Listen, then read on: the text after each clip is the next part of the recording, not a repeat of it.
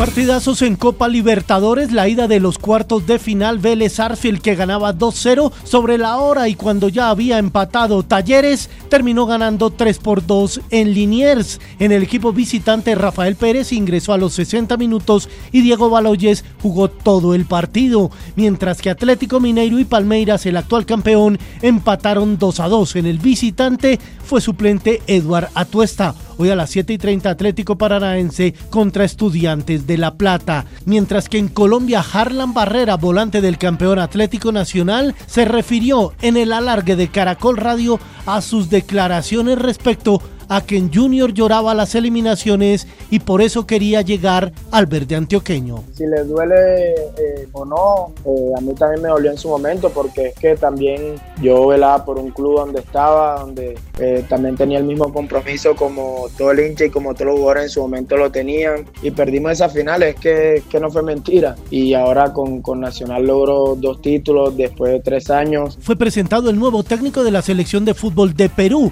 Juan Máximo Reynoso de 52 años. La verdad es un sueño de vida. Estoy más que emocionado de tener hoy este cargo para sumar en todo sentido, en lo que es metodología, en tratar de ayudar a tener un torneo más competitivo, en tratar de integrar a todo lo que es el fútbol, dueños, directiva, gente de federación, medios de comunicación, jugadores en general. Hoy en el ciclismo en el Tour de Polonia, cronoescalada de 12 kilómetros, el líder Sergio Higuita y en la Vuelta a Burgos, etapa de 156 kilómetros, tres premios de montaña de tercera categoría y uno de categoría especial a 37 kilómetros de la meta, el líder es el colombiano Santiago Buitrago. En el Mundial de Atletismo Sub-20 en Cali no logró llegar a la final Oscar Baltán de Colombia al ser sexto en su serie semifinal de los 200 metros. Estados Unidos con tres oros lidera el certamen.